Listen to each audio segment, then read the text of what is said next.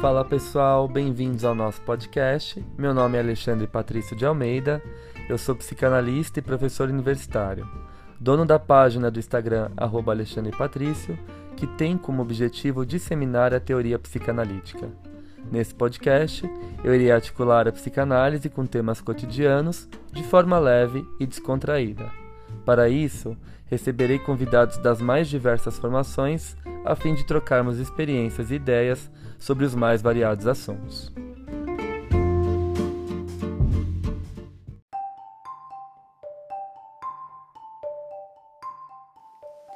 Passando para avisar vocês que esse episódio foi gravado em forma de live na minha página do Insta. Com o intuito de fazer a psicanálise circular ainda mais, decidi compartilhar a gravação aqui no nosso podcast. Espero que gostem! Olá pessoal, tudo bem? Sejam muito bem-vindos a mais uma live aqui do Instagram, arroba Alexandre Patrício. E hoje nós vamos ter análise de filme, que é, é sempre uma temática muito querida aqui nas nossas redes. O pessoal sempre me pede para fazer análise de filmes. E eu vou trabalhar então com um filme que está aí bem alta, sendo bastante discutido, às vezes gerando até polêmica, que eu particularmente considero super desnecessário uma polêmica sobre esse filme, porque eu acho um filme de uma delicadeza absoluta, que é o filme Luca, da Disney. É, eu vou fazer uma análise hoje, Winnicottiana, porque esse filme dá pra gente fazer várias análises através de diferentes óticas psicanalíticas.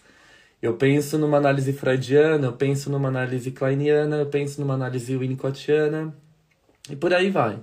Eu acho que vários autores podem conversar um pouco com esse enredo do filme, o que para nós é bastante interessante. Né? Quanto mais a gente abre o nosso leque de discussão, uh, mais visões a gente tem uh, sobre o mesmo objeto de diferentes ângulos. Né? Então, o Luca é um filme muito precioso. Quem não assistiu, eu recomendo que assista. Eu vou contar toda a narrativa do filme, então essa live tem spoiler. Uh, quem não assistiu, então, eu recomendo que, se não gosta de spoiler, que assista primeiro e depois veja a live. é, eu preciso ser honesto. E então eu vou promover uma análise assim, comentando um pouquinho do enredo, de alguns trechos que eu acho importantes do filme e tentando costurar isso com a ótica teórica de Winnicott, né? Bom, então o filme começa o filme é lindo, tem uma estética visual belíssima, é, uma trilha sonora que encanta, é, super comovente, a gente se emociona horrores ao final do filme. Então ele começa assim com, com dois senhorzinhos pescando tal, ouvindo música, e aí de repente bate no barco deles um monstro do mar. Esse monstro do mar acaba derrubando alguns objetos. E um desses objetos é a vitrola, né, que eles estavam ouvindo a música. E o filme começa assim. E aí pula para a cena do Luca, do cotidiano do Luca. E como que é essa vida do Luca? O Luca é uma criança, um monstro do mar, que vive no fundo do mar com outros monstros do mar, com outros monstros marinhos. E ele tem uma vida, digamos, bastante. Uh, parada, uma vida bastante desinteressante para uma criança, né? Ele trabalha é, cuidando aí de um rebanho de peixes, e é uma gracinha essa cena, e ele é extremamente inseguro, persecutório, ele tem medo de tudo, então ele leva o rebanho para passear, e aí ele fica olhando ali se tem alguém, se tem alguma, algum predador, se tem algum ser humano. Então ele morre de medo, ele leva o rebanho de peixes, e aí, ao mesmo tempo, ele é super cuidadoso com esse rebanho. Ele fala assim: olha, se vocês precisarem de ajuda, vocês me avisem, tá? Vocês não querem? Ele quer ser útil, ele quer ter alguma função na vida, mas é aquela vida pacata de sempre, de levar o rebanho de peixes para passear e nada de interessante acontece, né? E aí é engraçado que o Giuseppe, que é um peixinho mais curioso, né, é, começa a achar alguns objetos humanos lá no fundo do mar. E aí é, nesse instante que ele acha os objetos humanos, ele olha para cima e ele vê os monstros terrestres. É curioso essa ótica do que representa um monstro e do que representa um não monstro, né, o humano. Os monstros marinhos, né, a família do Luca e todos os seres que vivem ali embaixo da água chamam os seres humanos de monstros. Isso é muito interessante, né? Na verdade, quem é o monstro, humano ou monstro marinho, né? É curioso olhar uh, uh, por esses dois lados, né? Por esses dois ângulos. Quem seria o monstro da história? Monstro marinho ou ser humano? Já começa por aí um paradoxo, né? Na maioria das vezes a gente sabe o quanto o humano é monstruoso, né? E aí, quando ele vê esses monstros terrestres passando ali no oceano, todo mundo se esconde, né, com medo. E aí ele sonha nesse momento, ele tem um devaneio que ele quer sair da água e ele tá preso. Então ele olha para os monstros, ele vê os objetos humanos que chamam muito a atenção dele, relógios, cartas, enfim, tudo que cai do barco lá no mar, né? E aí ele sonha, ele tem um devaneio, sonha acordado, que ele tá tentando sair da água, ir para a superfície, mas não deixa, né? A água faz uma pressão, forma uma película em cima da cabecinha dele, ele empurra e não consegue sair. Então ele está preso ali, ele está submerso, né? Naquela realidade seria uma realidade subjetivamente percebida. Ele não tem uma realidade objetivamente percebida. Isso que é curioso, né? É uma realidade aquática e a água lembra para nós ali a ligação materna, o útero, a proteção da água, né? Nós nascemos envolvidos nessa água, né? Nessa água do útero, é, esse líquido que, que percorre o nascimento, né? Que sustenta o nosso ser. Então, o que, que seria essa água, né, que ele não consegue sair? Seria uma realidade subjetivamente percebida porque ele está grudado à mãe e aí, por estar grudado a essa mãe, né, que eu já vou falar dela daqui a pouco, ele não consegue sair dessa realidade subjetivamente percebida. E o que seria essa realidade subjetivamente percebida? É a realidade que o bebê cria. É a realidade que o Winnicott vai falar. Nós nascemos numa realidade subjetivamente percebida. Né? O bebê nasce num estado fusionado à sua mãe, ele não sabe o que é ele e o que é o outro. Então, quando ele mama o seio, ele se transforma no seio. Quando ele engole o leite, ele é o leite. Ele está totalmente misturado ao ambiente. Né? Essa é uma realidade subjetivamente percebida, uma realidade baseada na onipotência, na crença onipotente. Né? O, seio estava ali porque eu criei o seio. Né? Então, é uma realidade do mundo do Luca, né? dos seres que habitam ali o fundo do mar. Uh, e aí, quando ele está sonhando que ele está tentando romper essa película da água, né? a superfície da água, a mãe dá um grito: Luca, tá na mesa, né? E aí, quando ele entra, ela já toda nervosa, insegura, viu os barcos, se escondeu, você está se cuidando, você se mostrou, você né, ela já enche ele de perguntas, ele, aham, sim, mãe, sim, me escondi. Ele cansadíssimo. Parece aquelas mães, né, quando a criança chega da escola e a criança quer ficar sozinha ali no canto dela, ou quer brincar, e aí a mãe começa: Como é que foi o dia na escola? Foi legal? A professora fez isso? O amiguinho fez aquilo? Aquelas mães que engolem, que protegem demais na tentativa de fazer o melhor e no fundo estão fazendo o pior, mesmo sem saber né? E esse excesso de proteção acaba mantendo ali um vínculo simbiótico com a mãe que é muito prejudicial para o desenvolvimento da criança. E o Luca tá cheio disso, né? O Luca não aguenta mais esse interrogatório, essa pressão, esse excesso de cuidado, né? E aí ele senta na mesa para comer e ele fica pensando. E a avó ali tem uma sensibilidade linda e me lembra muito as minhas avós, porque eu acho que vó é tudo na vida. Uh, e aí a avó pergunta, Luca, no que você tá pensando? Aí ele, ele começa a falar, eu tô pensando como seria uma experiência na Terra, né? E aí a mãe fica super brava, fala assim, não, claro que não, para de pensar sobre isso, você nunca vai subir a superfície, você tá louco? Ah, os curiosos são assados, né? É, Aí ele fala assim: ah, mas eu queria tanto ter uma experiência na Terra, ver como é que é. E aí a avó conta, a avó fala assim: ah, eu já subi a superfície, já fiz a transformação, porque os monstros marinhos, quando eles saem da água, eles viram humanos, né? Fiz a transformação, vou lá no vilarejo, converso com as pessoas, ele fica encantado, ele fala, vó, a senhora já foi, não acredito. Aí a mãe fica super brava, a mãe e o pai, da avó compartilhar essa experiência e fala assim, não, os curiosos são assados, né? Curioso isso, os curiosos são assados. Aí eu fico pensando quanta curiosidade também faz parte do gesto espontâneo da criança. E uma mãe que dá tudo para uma criança não permite que essa criança desenvolva essa habilidade é, criativa relacionada à curiosidade. A curiosidade é o descobrir, não é verdade? Eu, fica, eu lembro quando eu era criança que eu ficava assistindo aqueles programas de experiências do dia, e aí eu tentava fazer em casa e saía uma catástrofe, né? Expectativa realidade aprenda a fazer o brinquedo tal, e aí o brinquedo saía uma porcaria, mas eu tentava, eu era curioso, eu pegava os materiais que eu tinha lá e minha mãe deixava.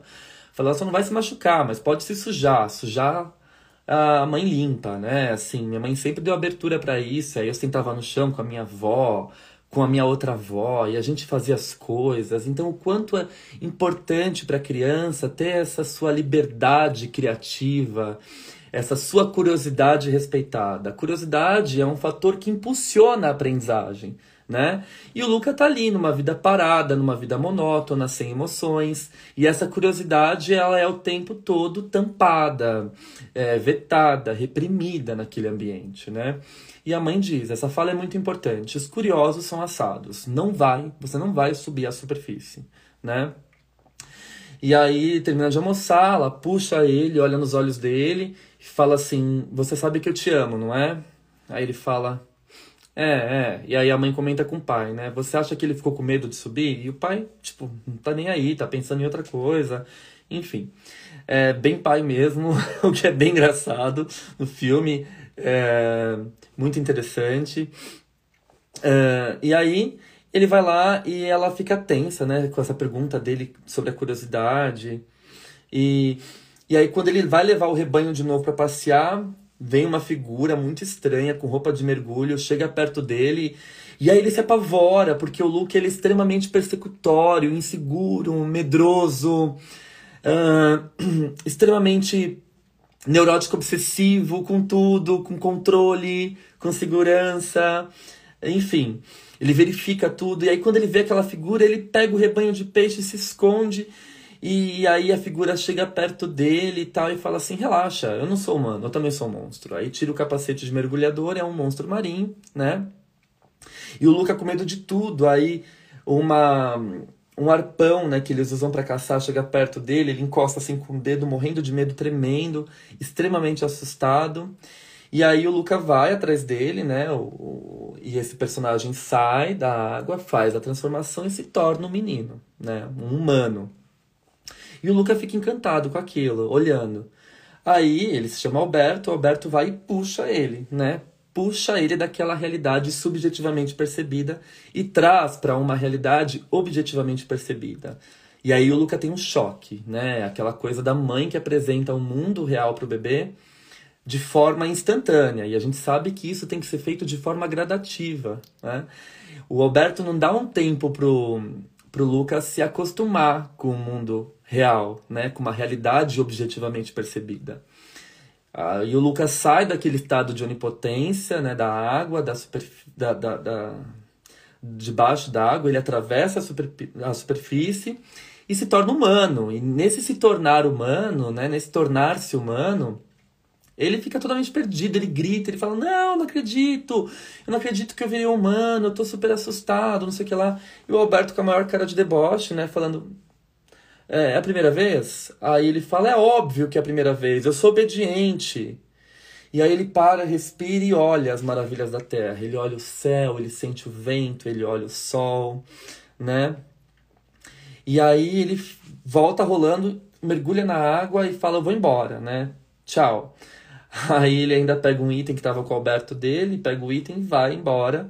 E ele fica pensando nessa experiência que ele teve, né? E aí o sonho é lindo, porque o Winnicott vai falar que o sonho, por exemplo, é uma das nossas funções, é, exerce uma função elaborativa corporal. E aí ele sonha, né? Ele fica ali sonhando acordado com aquela experiência de ter sido humano, de ter conhecido alguém, de ter tido a oportunidade de sair daquela vida né, cheia de tédio, aquela vida repetitiva sem emoções. Aquilo toma ele, né?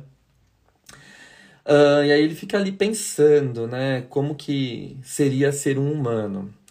E aí no outro dia ele tem uma ideia, ele vai e faz um Luca de pedra, né? E é curioso porque essa analogia é bastante interessante, porque a função dele ali era como se fosse uma criança pedra, né? Uma criança sem vida parada ali olhando o rebanho de peixes, cuidando do rebanho de peixes, quando na verdade uma criança deveria estar criando, brincando, descobrindo o mundo, né? Que é normal às crianças. E aí ele constrói então um Luca de pedra que ele, ele fala assim: esse aqui, pessoal, é o, o Smuka. Ele vai cuidar de vocês, né? E aí ele tenta subir e volta. Aí ele tenta subir e volta. Ele morre de medo. Aí o Alberto e fala assim: nossa, dá até dó, né? Vem logo. Aí ele faz a transição, se torna humano de novo, né? Sai do estado de monstro e se torna humano. E aí ele não consegue andar. E aí o Alberto ensina ele a andar. Ele fala assim: olha, dá um passo antes de pensar. Aí ele fala assim: eu não consigo, eu sempre penso antes de fazer.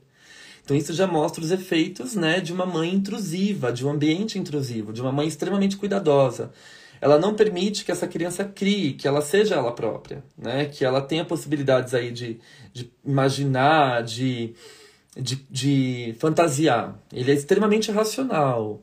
A gente pode pensar ali numa estrutura de uma estrutura meio que beira o esquizoidismo, né? Esquizoidia, uma estrutura esquizoide, tem uma parte dele cindida extremamente desenvolvida, funcional, que trabalha, que é um adulto em miniatura, Entretanto, tem uma parte infantil que está ali, que precisa ser desenvolvida, né?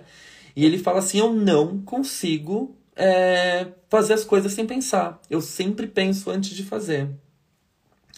E aí o Alberto ensina ele a andar, fala assim: olha, se agrupa, coloca. É como se fosse um monte de pedra uma em cima da outra, né? E dá um passo primeiro, mas não pensa. Aí ele aprende a andar, né? Porque ele só sabia nadar, como monstro do mar, ele só sabia nadar. E ele fala assim, tudo aqui é perigoso, né? E aí o Alberto ele testa o perigo. O Alberto é o id, né? São os instintos. Os instintos livres, a liberdade. Mas depois a gente vai descobrir que o Alberto ele é algo mais também. Ele pode ter uma representação simbólica de uma outra figura aí no desenvolvimento infantil, né? Que o Winnicott vai nos dizer. Mas o, o, o, Alberto é livre, o Alberto é extremamente desprendido, ele vive o perigo, ele arrisca a vida, ele se joga do alto, ele fala a gravidade, o ar, o cheiro, as coisas. Vamos, aqui tudo aqui em cima tudo é perigoso e eu adoro esse perigo, né? Então ele é, ele é o puro id, ele, ele é o, a, a, a encarnação dos instintos, né? Dos instintos que vagam livremente pelo nosso eu. Mas vamos lembrar que para o Winnicott os instintos têm que ser apropriados pelo eu, né? senão eles são externos ao bebê. Então os instintos eles precisam ser elaborados e apropriados pelo eu, eles têm que ser integrados ao eu. Né? O id tem que ser experienciado pelo bebê, não é só assim apropriar o id, né? E aí ele escala lá no esconderijo do Alberto, porque o Alberto mora numa ilha e tem tipo um farol abandonado nessa ilha e o Alberto mora lá. E lá ele vai juntando coisas de humanos, né? Os tocas-discos, as, as cartas. E ele tem o cartaz de uma vespa, né? E aí eles, ele, ele fala assim, isso aqui é a melhor coisa dos humanos, né? A vespa, a vespa é liberdade. Aí o Luca fica pensando, vespa é liberdade, né? É, e aí ele sonha, ele andando com o Alberto na Vespa e várias Vespas atrás deles. É, um, é linda essa parte, assim. O sonho da liberdade, né? De viver a vida, de sair daquele núcleo ali cercado pela proteção materna que prende o Luca numa realidade subjetivamente percebida e limita muito o seu próprio potencial criativo e o seu verdadeiro eu, né? Aí a gente pensa naqueles analistas, muitas vezes engolfadores, né? Que, que fazem interpretações ou que querem cuidar demais do paciente, exercendo um papel materno. E, e às vezes o paciente não precisa disso, né? E eu não estou aqui criticando o holding porque eu acho o holding essencial. Quando o paciente necessita, quando o paciente traz necessidades, né? O Winnicott faz essa diferenciação de um paciente que tem necessidades e de um paciente que tem desejos. Um paciente que tem desejos é um paciente que tem um eu, que tem um dentro e um fora que sabe o que é eu e o que é o outro. Né? E um paciente que tem é, necessidades é um paciente extremamente regredido, que precisa de cuidado, que precisa de holding para que esse eu possa se desenvolver, né? Uh, enfim. E aí ele fala. Uh, vamos fazer uma vespa, né? O Alberto convida o Luca com esses objetos que eu tenho aqui. Aí ele fala, aham, mas eu preciso ir, né? Senão meus pais vão me matar. Aí vem aquele superego. E aí a gente pode pensar no superego, naquela lei que é introduzida na criança forçadamente, né? De, de forma uh, intrusiva naquelas, naquela mãe, naquele pai, né, que, são super protetores que colocam essa lei na criança. E a lei não é uma moral construída para o Luca, né? É um superego tirânico, rígido, e ele paga um preço muito alto por esse superego, que é a sua insegurança, os seus medos, as suas limitações da vida. Né? Quantas vezes a gente tem medo, por exemplo, de fazer alguma coisa por conta do nosso superego tirânico, né? Por conta dessa lei que foi introjetada goela abaixo quando a gente era criança e não foi uma moral construída como o Winnicott apresenta. O Winnicott fala que o superego ele tem que ser construído, né? Essa moralidade ela tem que ser construída pela própria criança, com o apoio do ambiente, a criança vai saber o que pode e o que não pode ser feito. Se o ambiente é cercado de proibições, cria-se aí um super-eu extremamente tirânico e cruel, né? Então, quando a gente vai apresentar um trabalho na faculdade, não sai nada, e você trava, e você pensa, nossa, estão me vigiando, estão rindo de mim, estão me olhando. É esse super-eu tirânico que está aí, né? Que foi construído desde pequenininho, que acaba cobrando o preço dele nas suas formas de subjetivação, né? Bom, e aí ele fica todo empolgado, não, mas eu tenho que ir. Aí passa uma hora, ele fica lá construindo a Vespa com o Alberto, passa mais outra hora, passa mais outra hora. Quando ele vai ver tá de noite, ele fica preocupadíssimo, ele volta pro mar, volta para casa.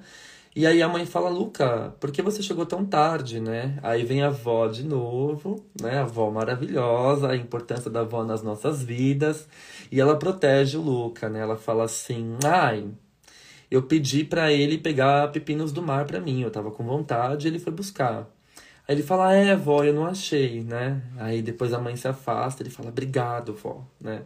A avó protege ele desse inquérito que a mãe faz. Onde você tava? Que horas? Tava fazendo o quê? É... Por que você demorou para chegar, né? E ele fica travado. Aí a avó responde, eu pedi para ele pegar pepinos do mar, né? E a avó salva ele desse inquérito que a mãe faz. Bom, uh, e aí tem uma parte do filme que eles estão lá, né, brincando, e ele volta, vai ver o Alberto, né, e aí o Alberto vira e fala assim, uma, uma fala que eu acho essencial, se joga, Luca, né, vem correr e se joga. Os dois começam a se conhecer, a brincar, naquela ilha, naquele farol, naquele lugar isolado. E eu penso que essa ilha, ela representa um espaço potencial ou um objeto transicional, um fenômeno transicional. E aqui eu faço uma leitura bem importante de um texto do Winnicott, né? Uh, sobre a capacidade de ter amigos, que eu acho interessante a gente recorrer ao Winnicott no próprio texto, né? O Winnicott associa a capacidade de brincar, né? Então, ter amigos é ter a capacidade de brincar. Vemos que a amizade, da mesma forma que o brincar, acontece no espaço potencial. Então, seria essa ilha e esse farol um espaço potencial? Não é verdade? Esse espaço é uma área de experimentação, em que o indivíduo pode descansar da árdua, da árdua tarefa de manter as realidades interna e externa separadas, vivendo o paradoxo de não estar totalmente no mundo subjetivo, nem no objetivo, mas entre ambos. Olha que lindo, né? Ele está nesse processo de transição. Ele sai de uma, de uma realidade subjetiva e passa a viver numa realidade objetiva, mas ali no farol, naquela ilha, ele passa a brincar com o Alberto, ele faz amizade. Então aquele espaço é um espaço potencial em que eles podem ser, criar, dançar, e eles se jogam, eles vivem, eles riem, eles se sentem livres, né? Isso é muito bonito. E ali o Luca pode descansar tem uma parte que os dois deitam e olham para o céu e ficam admirando as estrelas, e o Luca pergunta o que é isso lá no céu, né? E o Alberto responde a partir da realidade dele, né? Que o Alberto também não tem a cultura humana, ele vive isolado naquela ilha, né? Aí o Alberto fala assim: isso são peixes, são anchovas, e ali é um peixe grandão, a lua é um peixe grandão, né? Ele não chama de lua, que, que cuida de todas as anchovas, de todos esses peixinhos, né? Winnicott ainda considera que o espaço potencial é a área em que podemos repousar e desfrutar, já que é o espaço em que nos permitimos ser espontâneos, experienciando o viver criativo. E essa cena dos dois no farol é linda, porque eles vivem criativamente falando, né? Então eles criam a Vespa, descem com a Vespa, fazem teste com a Vespa, é, fazem desenho e dançam e usam ferramentas para construir outra Vespa, enfim. Um, a confiança é a base para poder experienciar a área intermediária, o brincar criativo, o uso de símbolos e toda a vida cultural. Será que o Luca tinha confiança ou ele passa a ter confiança a partir do contato com o Alberto, né? Porque a mãe do Luca é uma mãe extremamente insegura, uma mãe extremamente protetora, que tem medo que o mundo real faça mal ao filho. E por isso ela acaba é, errando pelo excesso de cuidado. Mas muitas mães também têm medo, né? Elas criam uma espécie de bolha, elas colocam o, fundo, o filho no fundo do mar, achando que o mundo externo vai ser muito prejudicial ao filho e deste modo a criança não se desenvolve, né? Ela fica ali aprisionada numa vida muitas vezes vazia, pobre de sentido, sem criatividade, sem espontaneidade, sem a riqueza que é o viver, né? Viver implica em a gente uh, suportar os perigos da vida, dar conta dos perigos da vida e sustentar esses perigos que nos enriquecem, né? Viver é muito perigoso. E o Alberto fala que fora é tudo perigoso. A luz do sol é forte, o ar é perigoso, uh, a gravidade é perigosa, tudo aqui fora é perigoso, né? Mas é o viver. E o Luca fica encantado com esse viver, por mais que ele tenha esse lado ameaçador, né? E ele começa então a, de fato, participar dessa vida dentro dessa ilha, dentro desse farol com o Alberto, né? Uh, e aí eles aprendem vocabulários, eles estão andando juntos, correndo, brincando. São, é, é uma das essas, esse, esse recorte do filme é uma das partes mais lindas do filme, né? E aí eles aprendem vocabulários, vê um, o italiano brigando com outro, qual é a sua estúpido? E aí eles repetem isso, qual é a sua estúpido? Eles acham que os humanos falam isso sempre, né? A criança percebendo o mundo ao redor dela, isso é muito bonito. A criança pequena, quando aprende a falar, ela copia o adulto, né? Por que, que a gente acha bonitinho uma criança pequena falando palavrão? Porque ela copia a gente, né? Ela aprende a falar aquilo que a gente fala. Nós somos uma referência. Então o Luke e o Alberto estão descobrindo o mundo. E os adultos humanos que estão ali são as referências para eles dois, né? Uh, e aí eles brincam, constroem, descobrem, vem o pôr do sol, com uma trilha sonora linda de fundo, super animada, uma trilha que implica liberdade, né? Então eles vivem criativamente nesse espaço potencial que é a ilha e a torre, né, do Alberto. O brincar infantil, desde seus primórdios até o brincar compartilhado, é uma experiência criativa em que a criança usufrui e fortalece o seu sentimento de si mesmo. Olha que lindo isso, gente. Da mesma forma, o indivíduo que não precisou abdicar de sua criatividade para entrar em contato com o mundo, que sabe brincar, também é capaz do encontro com um amigo sem abrir mão do seu gesto criativo e espontâneo. No encontro amistoso que tem lugar no espaço potencial, ambos os amigos são, ao mesmo tempo, criados e achados. Encontrados na realidade externa e também criados subjetivamente. O amigo é, paradoxalmente, um outro reconhecido como diferente e também parte do mundo subjetivo. Né? Então, por isso que eu falo que o Alberto é o id, são os impulsos, os instintos do Luca, que vão sendo experienciados ao, aos poucos pelo próprio Luca e vão ganhando um contorno na integração psique-soma do Luca. E é uma integração psique-soma, que ele sai de um estado em que ele é um monstro marinho e passa a ser um humano. Então essa psique tem que ser alocada no soma, esse corpo tem que ganhar uma forma, né? E aí ele, ele, eles constroem uma, uma Vespa linda, maravilhosa, e o Alberto vai descer a rampa com ela, né? Vai descer a, ali o morro e o Lucas segura a rampa. E aí até que eles constroem uma Vespa muito bonita, que essa sim vai dar certo. E aí o Alberto fala: Você vem comigo? Aí ele fala: Não, não vou, eu tenho medo. Eu não vou me jogar dessa rampa com você, nessa moto aí que a gente construiu, que tá toda louca, toda cheia de pedaço e nem vai funcionar. Aí o Alberto fala assim: Eu já sei, tem um Bruno aí dentro. Aí ele fala assim: Repita comigo, silêncio, Bruno. Aí o Luca fala: Silêncio, Bruno. Aí o Alberto fala: Mais alto, silêncio, Bruno. E aí ele repete: Silêncio, Bruno. E ele fala assim: Você tá ouvindo Bruno? Aí o Luca fala: Nadinha. Aí ele sobe na moto e os dois descem, né? Essa moto que eles constroem. Isso que é lindo. Eles constroem com os objetos que eles têm, né? Eu lembro. É, as experiências do dia que eram feitas com coisas super elaboradas, eu ia lá e eu usava uma garrafa PET e o que lute, é o que eu tinha em casa e é o que saía. Então a gente tentava fazer igual com o que a gente tinha em casa, né? Isso é muito fantástico da criança, essa capacidade criativa. Poxa, eu não tinha uma casa de Lego porque custava cara, mas eu fazia casa de Lego de papelão. Né? Então, olha que incrível isso, essa nossa capacidade de criar. Eles não têm uma Vespa, eles não têm condições de comprar uma Vespa, que é caríssima, e aí então eles criam a Vespa deles, né? E aí ele fala: Silêncio, Bruno! Ele silencia esse superego tirânico, abraça o instinto, experiencia esse instinto da, que é a vida, que é o viver, os impulsos de vida, e se joga a rampa abaixo. Os dois vivenciam aquela descida de uma forma fantástica, né? É quando o Luca de fato vai experienciando seus instintos. Eles descem essa rampa e aí, né, eles conseguem dar um, um salto gigantesco.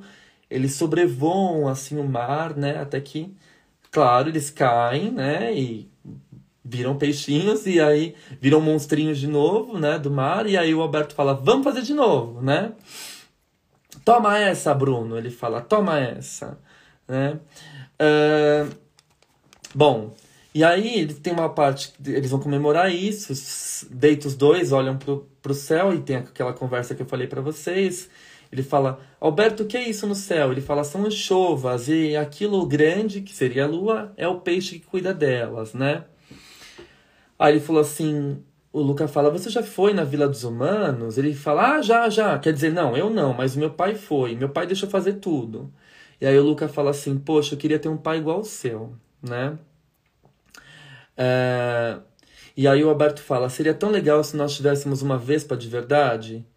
Aí o Luca fala: Seria uma super liberdade, né?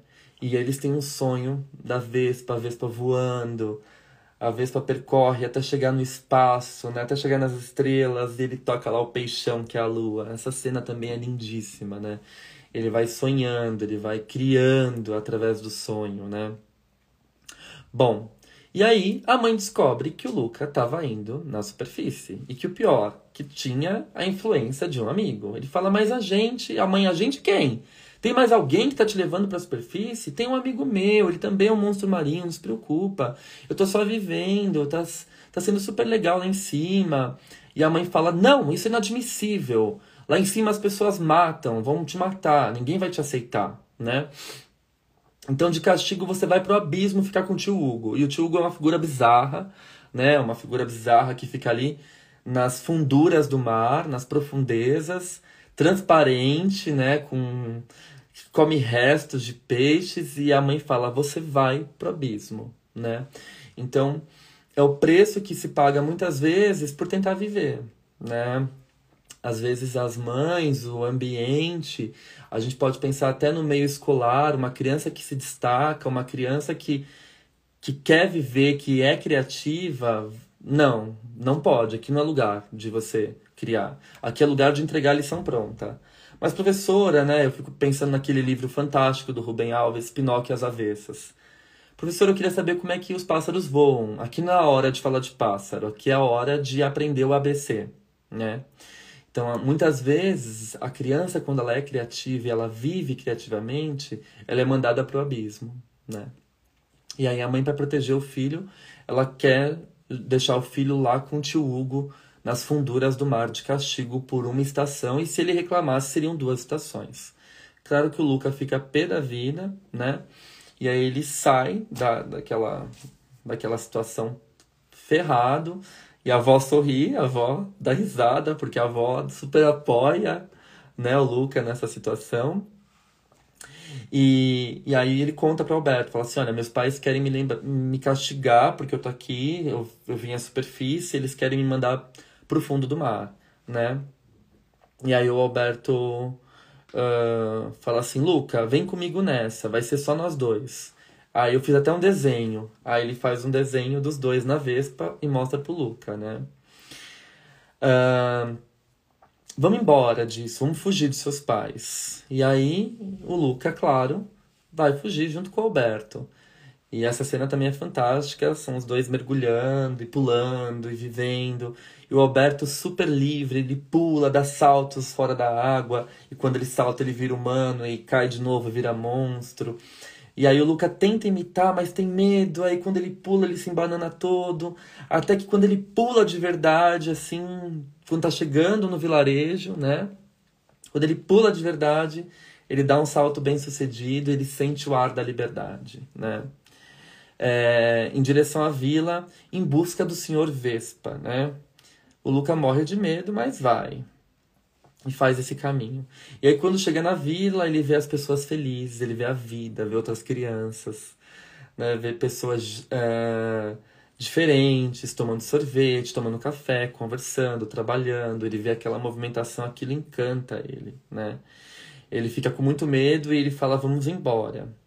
E aí isso chega ao Senhor Vespa, né, que é o vilão da história, o Hércules, arrogante, preconceituoso, uh, mandão, né, o, o, o típico sujeito medíocre, sem talento, arrogante, que tenta compensar tudo isso com a intimidação, né? Então ele tem dois amiguinhos ali que ficam bajulando ele. O Hércules é um garoto de 16 anos, extremamente mimado, competitivo, egoísta, enfim. E aí ele humilha, né, o Luca e o Alberto, fala: "Nossa, que cheiro de peixe de vocês dois. Onde vocês compraram essa roupa? No cemitério?" Começa toda aquela coisa e os dois assim super, né, encantados com a Vespa, porque ele tem a Vespa. Ele chega na cidade com a Vespa, desfilando com a Vespa vermelha dele, né? E aí os dois ficam assim encantados, falar, olha, né, queria tanto a Vespa e não podemos ter, né? Porque é cara e, porque esse cara é super arrogante, enfim. E, e aí quando esse Hércules vai pegar o Luca e jogar ele na fonte, né? E, e aí então e acabar expondo ele, mostrando que ele é um monstro marinho, chega a Júlia, né? A Júlia, que que salva os dois, salva o Alberto e salva o Luca, né? Vem, sobe aqui. Ela tá pilotando uma, uma bike, né? Que ela vende peixes na vizinhança, que o pai dela é pescador, e fala, subam aqui, vem comigo, né? E, e aí ele fala, ela fala assim, os excluídos devem se ajudar, não é? Isso é lindo, né? Os excluídos devem se ajudar, né? A gente pensa um pouco também nessa reunião afetiva né, dos três, o quanto o fato dos três serem excluídos, serem a minoria, estarem se ajudando, o quanto isso é importante para a criança também. A criança ela vai buscar na sua amizade pessoas iguais a ela, né, coleguinhas que pensem como ela e não ela não vai estar tá bem num lugar que ela é excluída, que ela é rechaçada, que ela é alvo de piada, não é? Bom, e é lindo quando ela fala isso. Os excluídos devem se ajudar, não é? Crianças que se vestem mal, crianças que são mais pobres, ou crianças que suam demais, né? Ela levanta o bracinho, ela tá toda suada, e ela fala que riem dela por causa disso. Assim como riram dela porque ela vomitou no último campeonato, que tinha que comer macarrão, ela não aguentou e acabou vomitando, né? Bom, e aí ela fala que vai ter uma Copa, um campeonato na cidade, a Copa Porto Russo, né? É, e, com, e aí o Alberto fala, nossa, Copa Porto Russo, e com o prêmio a gente pode comprar uma Vespa. E aí eles sonham que eles vão ganhar essa Copa e que com dinheiro eles vão comprar a Vespa e vão ser livres, né? Aí ela fala assim, vocês querem entrar pro meu time? Eu quero ver se vocês conseguem, né? E aí ela faz um desafio pro Luca. O Luca tem que andar de bike. E aí o Luca não consegue. Aí ela fala assim, olha para cima. Você tá caindo porque você olha para baixo. E aí o Luca entra, sobe na bike, né, e fala silêncio, Bruno. Ele cala de novo, né, o superego dele tirânico ali e olha para cima, olha em frente e vai andando com a bike sem pensar, né? Para andar de bicicleta, a gente não pode pensar muito. A gente tem que responder aos instintos. Hum, e de alguma forma, na vida, se a gente pensa demais também, a gente não faz, né? E a gente acaba se arrependendo depois por aquilo que a gente não fez. Né? Eu acho que essa é a maior dor da vida, se arrepender por aquilo que a gente não fez, né? E eu não estou falando aqui de transgredir as regras, de ultrapassar o espaço do outro, de ser extremamente narcisista. Não, mas de ser minimamente feliz sendo você mesmo, respeitando o seu próprio espaço e, por conseguinte, respeitando o espaço do outro. Isso é fundamental, né? Acho que a ética está aí, né? O que seria a ética? É, as minhas leis terminam a partir do momento que começam as leis do outro. Então, ter essa noção de alteridade, de respeito pelo próximo que é o que falta muito na atualidade, né? E aí ele, ele se abre com a Julia, ele fala assim, minha família queria que eu fosse para um lugar horrível, eu preciso ganhar, comprar a Vespa e fugir, né? Aí o Alberto fala, eu só tô aqui para ajudar ele. Então ela fala, pronto, fechado, nós somos os times, o time, nós somos um time, o time dos excluídos, né? Então a gente só precisa agora conseguir o dinheiro para fazer a inscrição na competição. Aí ela chega em casa, vai apresentar os amigos novos pro pai. O pai é um grande pescador que não tem um braço, né? Mal encarado, sério, né? E ela fala: "Pai, esses são os meus amigos da escola, né?" E aí acontece todo um episódio dentro da casa. E aí ela fala assim: "Pai, eles vão eles vieram aqui pra gente participar da, da Copa Porto Russo e a gente ganhar o prêmio, né? E eles vão treinar comigo." Aí o pai todo preocupado também. Isso esse pai protetor também vai de encontro com a mãe protetora, mas ele é um pai protetor mais liberal. Ele protege, mas ele libera a Julia para viver, né? Ele fala assim: "Julia, eu não quero que você corra. Da outra vez você passou mal, né?" Aí ela fala: "Ah, pai, você não vai negar, né?" Aí ele olha assim pra carinha dela e fala: "Tá bom, vai com essa cara aí, eu não vou negar. Eu ajudo vocês." Né? Aí os dois vão comentar que estão super bem como humanos, tal estão super felizes, vão descansar. Eles não têm um lugar para ir, aí a Julia deixa ela e, os dois dormirem no esconderijo secreto dela, que é em cima da árvore, né? E eles dormem, passam a noite lá, e no outro dia eles começam a treinar. E eles vão sair para pescar com o pai da Julia, que é pescador, e como eles sabem onde estão os peixes, porque eles vivem no mar, o pai da Julia acaba tirando aí uma, uma rede cheia de peixes, né? Então eles conseguem o dinheiro vendendo os peixes para poder participar da Copa Porto Rosso, né? É... E aí, de novo, Hércules aparece, faz a inscrição dele na Copa, apesar dele já estar tá bem com a idade avançada, 16 anos não é mais uma criança, não é mais a idade limite para a Copa. Ele se inscreve, fala que vai ganhar, humilha os dois, humilha os três, né? E e aí ele fala assim, ai, é, é, o, o Luca responde e ele fala assim, ai, você tem cara de peixe-gato, né? Aí fala, peixe-gato? É, o peixe-gato tem esse bigode ridículo e come o resto dos peixes. Aí todas as crianças rindo do Hércules. E o Hércules fica pé da vida e fala assim, eu vou me vingar de você, né? Fala pro Luca.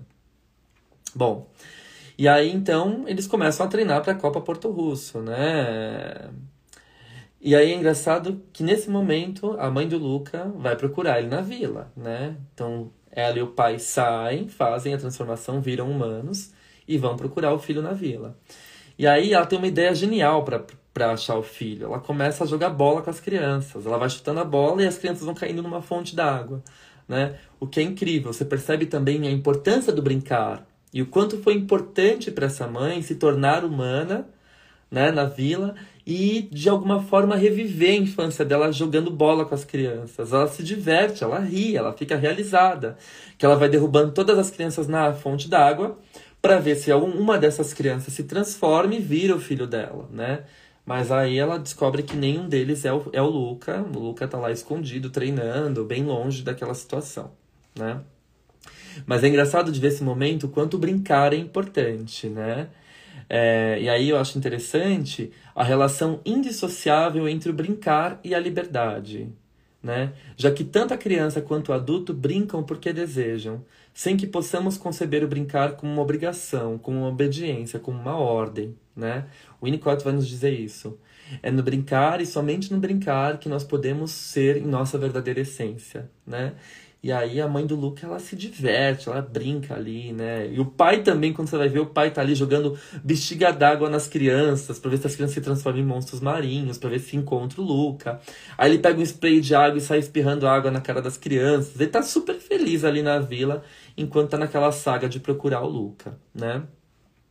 Uh, e, e, aí... Uh, Nesse sentido, continuando, né, o Alberto sai com o pai da Júlia e ele fica receoso assim de deixar os dois. O Alberto ele tem muito ciúme do Luca, né? O Alberto tem como o Luca foi o primeiro e único amigo dele, né? É, ele tem muito ciúme, muito receio de deixar o Luca com a Júlia. Então ele sai com o pai da Júlia para pescar, que o pai da Júlia chama ele. E aí a Júlia fica sozinha com o Luca. E aí a Júlia acaba apresentando o mundo pro Luca numa ótica mais racional. Porque lembra que os dois estavam ali no espaço potencial, que seria a ilha, que seria o farol. Então os dois estão compartilhando de uma realidade também ao mesmo tempo objetiva, que tem uma realidade externa, mas também subjetivamente percebida. Então Alberto explica o mundo para o Luca a partir da ótica dele.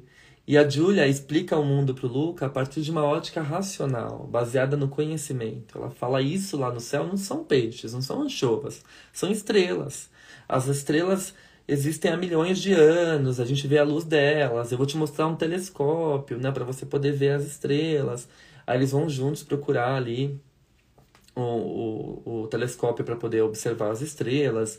E o Luca fica fascinado, né? E aí a Julia dá um livro pro Luca. E o Luca abraça aquele livro assim como um objeto uh, transicional, talvez, que vai fazer essa transição, essa passagem, né?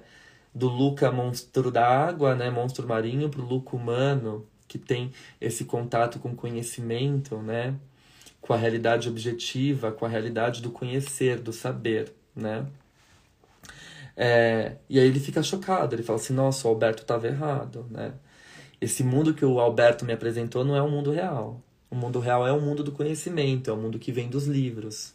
E aqui a gente pode fazer um paradoxo, a gente pode fazer uma analogia, aliás, e pensar um pouquinho o quanto as pessoas constroem uma realidade a partir daquela, daquilo que eles concebem como verdade, não é? Olha o sucesso das fake news.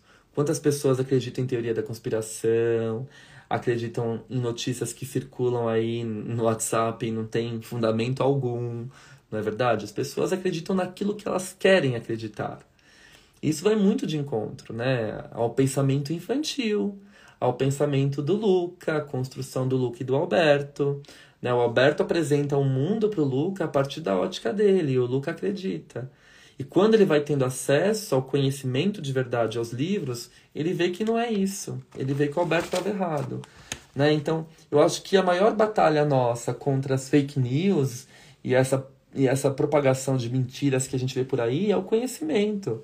Às vezes, ter paciência para dialogar, ter paciência para explicar, falar: olha, não é bem assim, isso que você está vendo é uma notícia, é uma montagem, né? isso aí é fake, enfim. E é lindo quando a Julia dá o livro pro Luca, que ela risca o nome dela e põe o nome do Luca, né? Bom, ela fala assim: existe um universo cheio de galáxias, né? Aí ele fala assim: você promete que você vai pra escola e vai me ensinar tudo, né? E aí aparece o Alberto, com muito ciúme, e fala: Luca, eu tava te procurando. Vem, tá na hora da gente descansar. E aí o Luca vai falando para Alberto o que seria esse mundo real baseado no conhecimento. Olha, aquilo lá em cima não são anchovas, são estrelas. Na Julia, a Julia tem um telescópio, ela me mostrou, ela estuda isso na escola, e o Alberto não dá atenção. O Alberto está super enciumado e ele não quer saber de uma realidade é, baseada no conhecimento. Ele quer saber de uma realidade construída a partir da ótica dele. Ele fala assim: Eu sempre sei de tudo, eu nunca estou errado, né? O negócio é fazer o que eu mandar. Ele fala isso pro Luca. O negócio é fazer o que eu mandar. Né? Então ele se impõe. Ele, de alguma forma, acaba sendo também bastante intrusivo na vida do Luca. Né? Apesar dele é, é, ser um, mega amigo do Luca, ele acaba sendo muito intrusivo. Porque nesse, nesse excesso de cuidado, nesse excesso de, de querer que o Lucas seja só amigo dele, ele acaba é, privando o Luca do contato com conhecimento. A mesma coisa que a mãe do Luca faz, né? Então essa relação se repete, né? De alguma forma. O Alberto mostra para ele a liberdade, mas quando o Luca começa a ter uma liberdade maior do que o Alberto esperava, ele começa a segurar o Luca também, né? Uh, e é engraçado que todas as cenas que mostram depois é o Luca dormindo com o livro, abraçado com o livro que a Julia deu. Ele fica apaixonado pelo conhecimento. Né? Quando a criança descobre o conhecimento, quando a criança descobre uma palavra nova, quando uma criança descobre a ler e escrever, para ela é uma grande novidade. Ela sai lendo todas as placas da rua. E é exatamente isso que acontece com o Luke. Ele fica encantado com conhecimento e com desejo de ir à escola, né? Uh...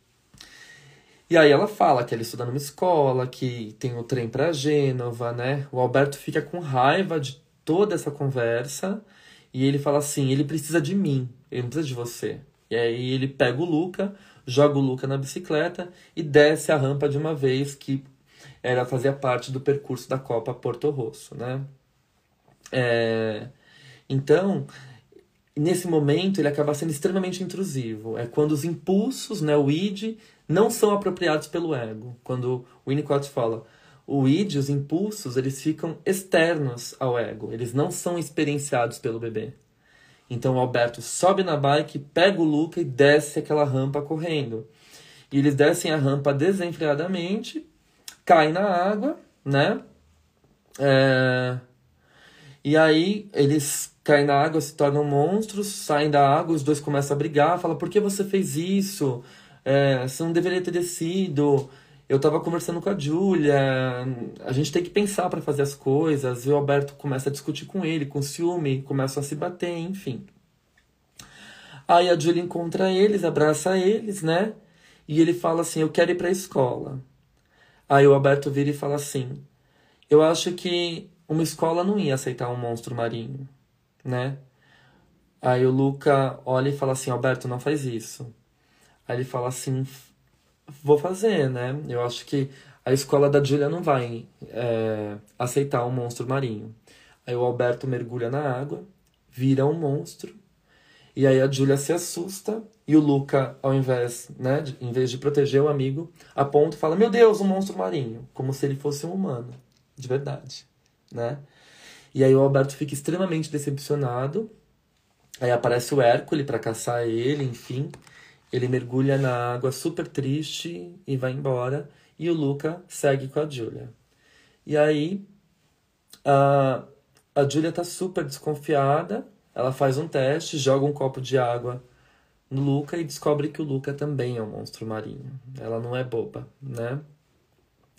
E aí nisso ela briga com o Luca, fala assim que você tinha na cabeça, vocês vieram pro pior lugar, vocês vieram pro lugar aqui onde caça monstros marinhos é, você está no lugar errado, talvez não seja certo a gente competir juntos, enfim. É, e aí, nisso chega o pai da Julie e fala: cadê o Alberto? Essa cena é muito importante. E aí, eles falam: ah, ele foi embora. Aí ele fala assim: eu vou atrás dele, nunca se sabe. Isso é lindo, né?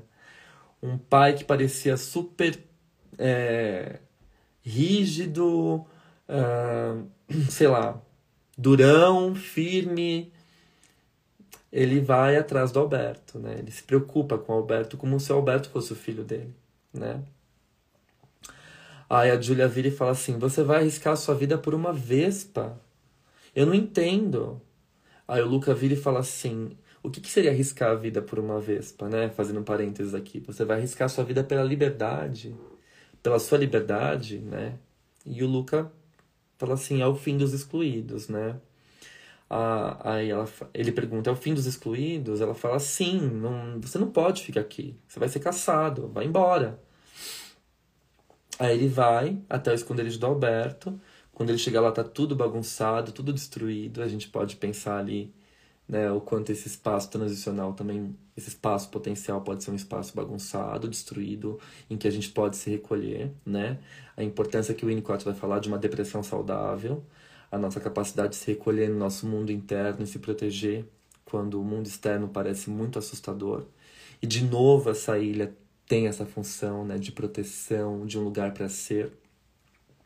E ali ele conversa com o Alberto, ele fala, Alberto, me desculpa. E o Alberto, não, você me chamou de monstro, você me deixou sozinho. É, e aí quando o Luca olha o cartaz que estava colado na parede, né, da Vespa, ele vê várias barrinhas marcadas. E aí ele pergunta que barrinhas são essas. Ele falou assim, são os dias que meu pai me deixou. Né?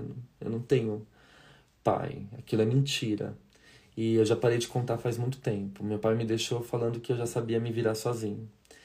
Ou seja, o Alberto vivia naquela torre, naquela ilha, sozinho. E por isso ele se apega tanto ao Luca. Então, às vezes, no amor, no excesso do amor, a gente acaba pecando, né?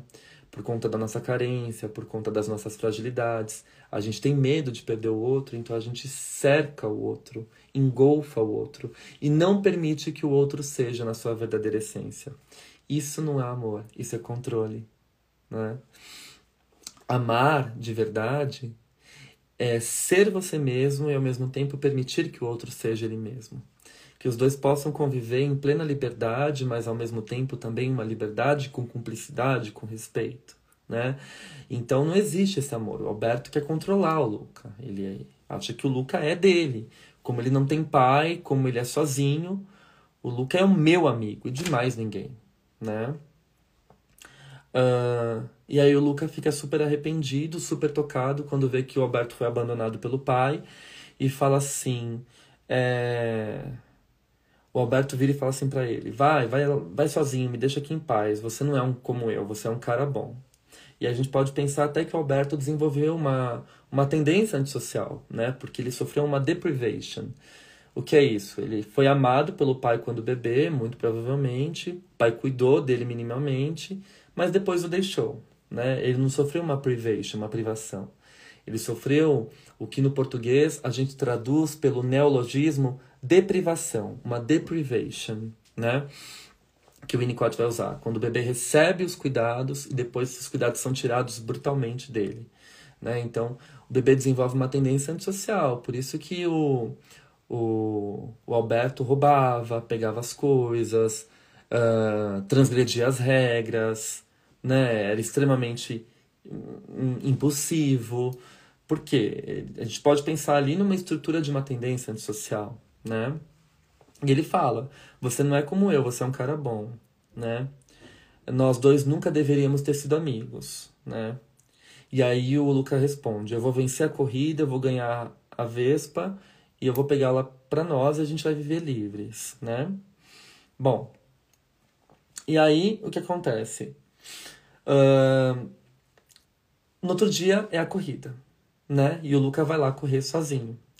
E o que, que envolve essa corrida? A corrida ela tem um circuito de nado. Depois que você nada, você volta, você come um pratão de macarrão, você pega a sua bike, dá uma volta na vila e depois desce o ladeirão. Quem desceu o ladeirão primeiro venceu a corrida. Como que o Luca vai nadar? Não é? Como que o Luca vai nadar, entrar na água no meio da competição e se transformar no monstro marinho com todo mundo assistindo a competição? Impossível.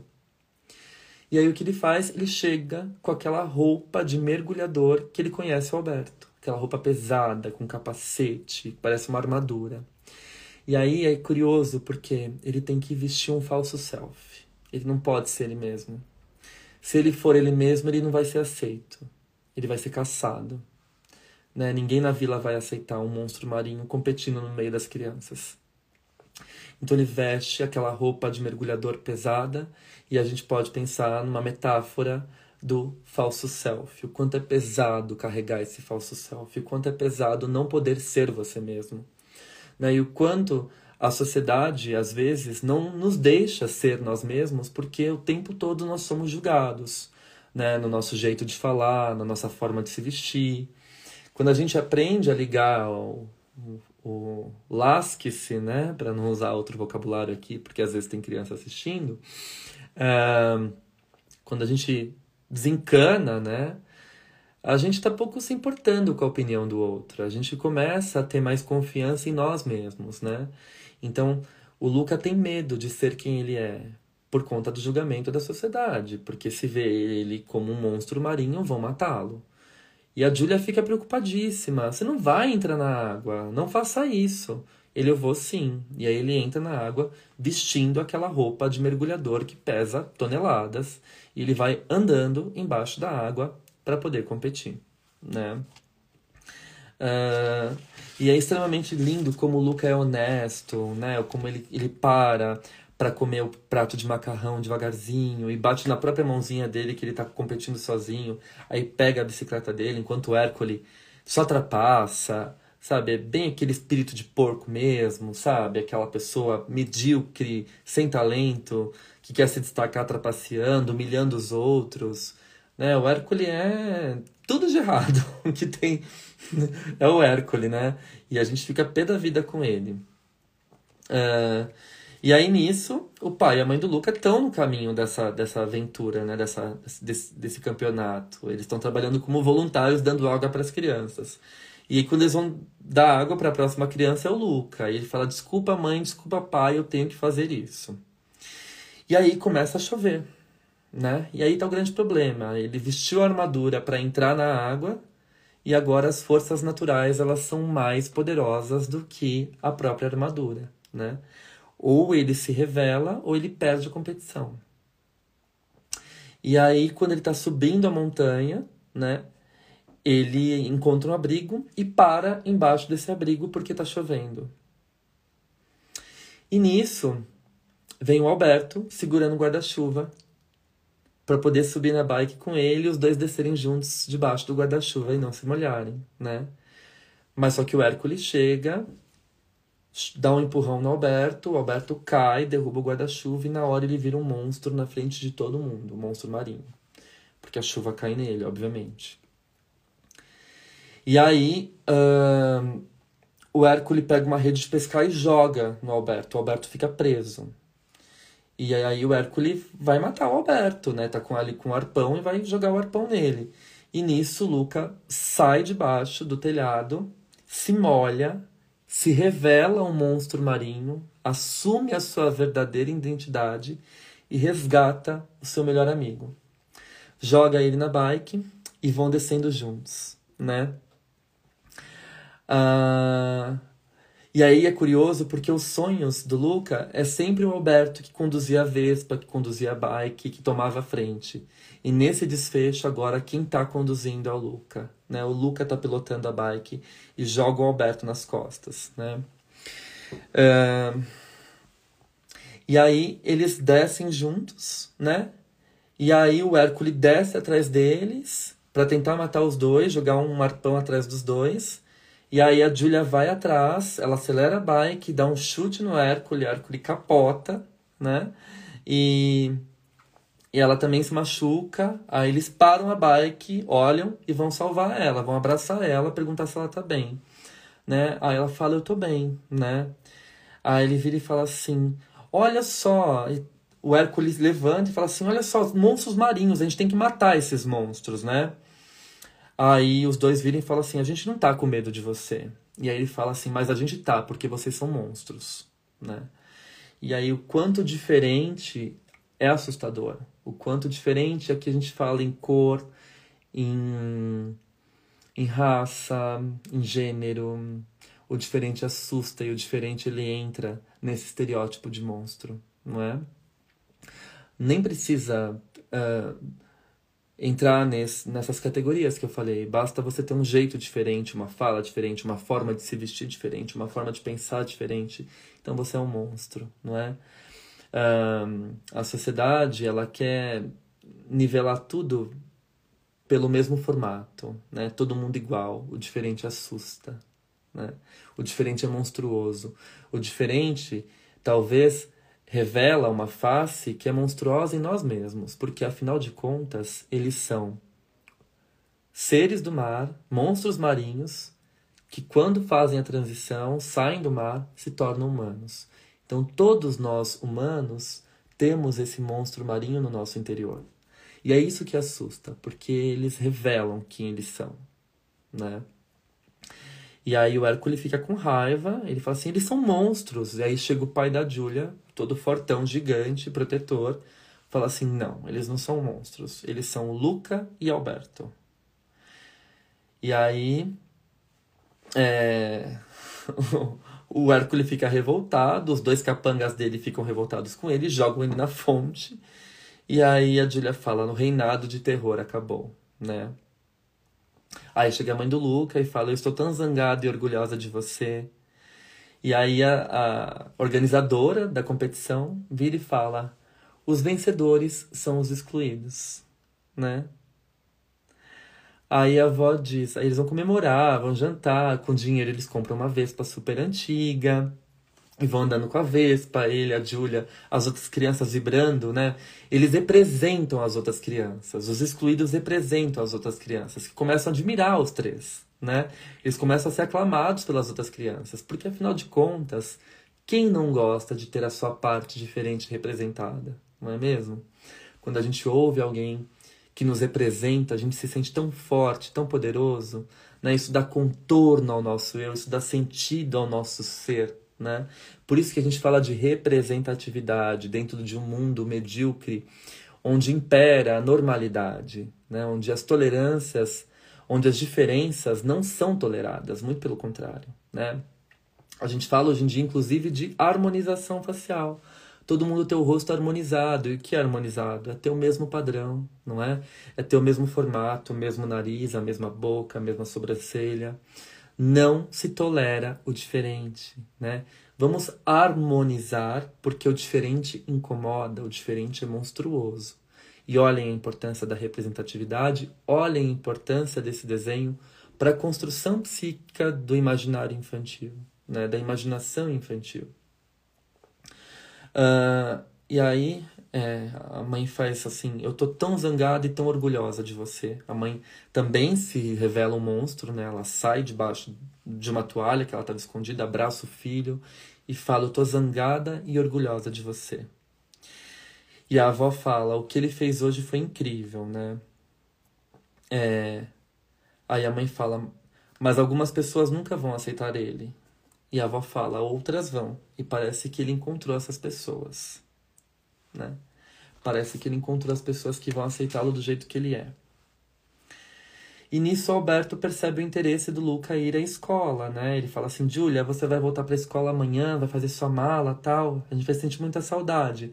Depois você me conta como é que foi na escola. E aí, a cena final, né, é a Julia embarcando no trem para a escola. Ela se despede do Lucas, se despede do Alberto. O Alberto fica olhando para ela.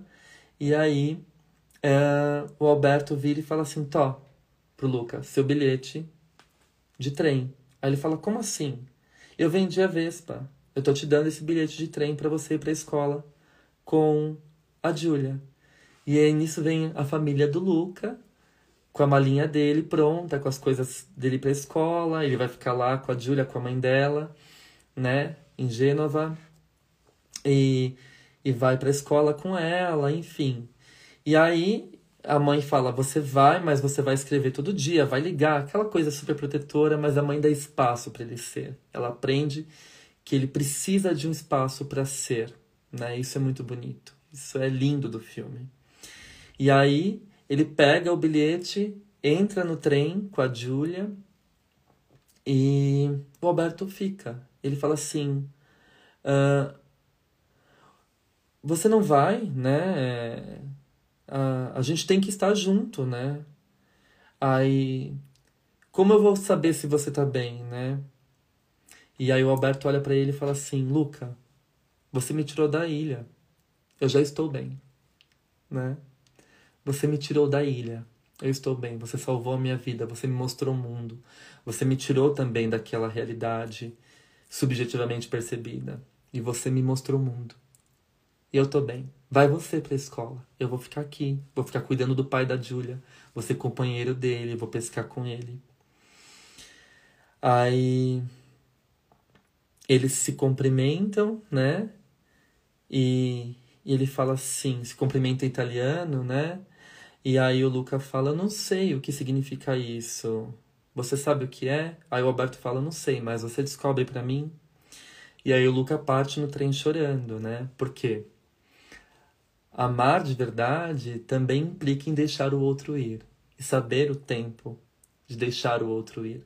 implica em deixar o outro viver, e o que o Luca queria era aprender, era ter o conhecimento na escola, era aprender na escola da Júlia, ler, ter contato com os livros. Essa não era a praia do Alberto, e tá tudo bem, né? O Alberto fica com o pai uh, da Júlia, ali cuidando da família, né? Com os familiares do Luca também. E, e o Alberto uh, fica ali na estação, o Lucas sai chorando, né? E é lindo, né? O final mostra os créditos, ele, o Lucas ligando, mandando carta, né? A mãe e o pai jogando futebol lá na vila, o Alberto como professor de natação. E aí a gente vê um Alberto livre, né? Com a Vespa, desenhando a Vespa, dormindo abraçado com o desenho da Vespa, que ele sonha em comprar e o Luke estudando, cada um seguindo seu rumo, mas ao mesmo tempo interligados pelo amor, né? E o amor de verdade é exatamente isso: permitir que o outro seja, por mais que essa partida e esse deixar ir seja doloroso, tanto como foi para a mãe do Luca permitir que ele seja, né? Porque o mundo afora é muito perigoso, é muito amedrontador e ameaçador, né? Quem tem um filho tem muito medo de deixar o filho ir. E tanto para Alberto, que ama o Luca, que teve a coragem e a capacidade de deixar o Luca ir. Essa foi a maior prova de amor, tanto do Alberto quanto da mãe. Né? Porque amar, afinal de contas, nada mais é do que deixar o outro viver e respeitar essa liberdade. Né? O filme nos mostra, portanto, essa lição linda de amor. E a gente tem muito a aprender. Aprender a respeitar o outro, a, a, a, respeitar as diferenças, a respeitar esse monstro que existe em nós mesmos. E, quem sabe, ativar o mecanismo silêncio, Bruno, em algumas situações da vida e simplesmente saltar rumo ao desconhecido e viver. Mais uma vez, a Disney foi brilhante nas suas construções e eu espero que vocês tenham gostado e que esse filme promova aí reflexões para que a gente pense o quanto é importante respeitar a diversidade e desenvolver a capacidade de amar e deixar que o outro também seja ele próprio nesse sentido que eu amo. Ok? É isso então. Uma boa noite, obrigado e até a próxima live. Tchau, tchau.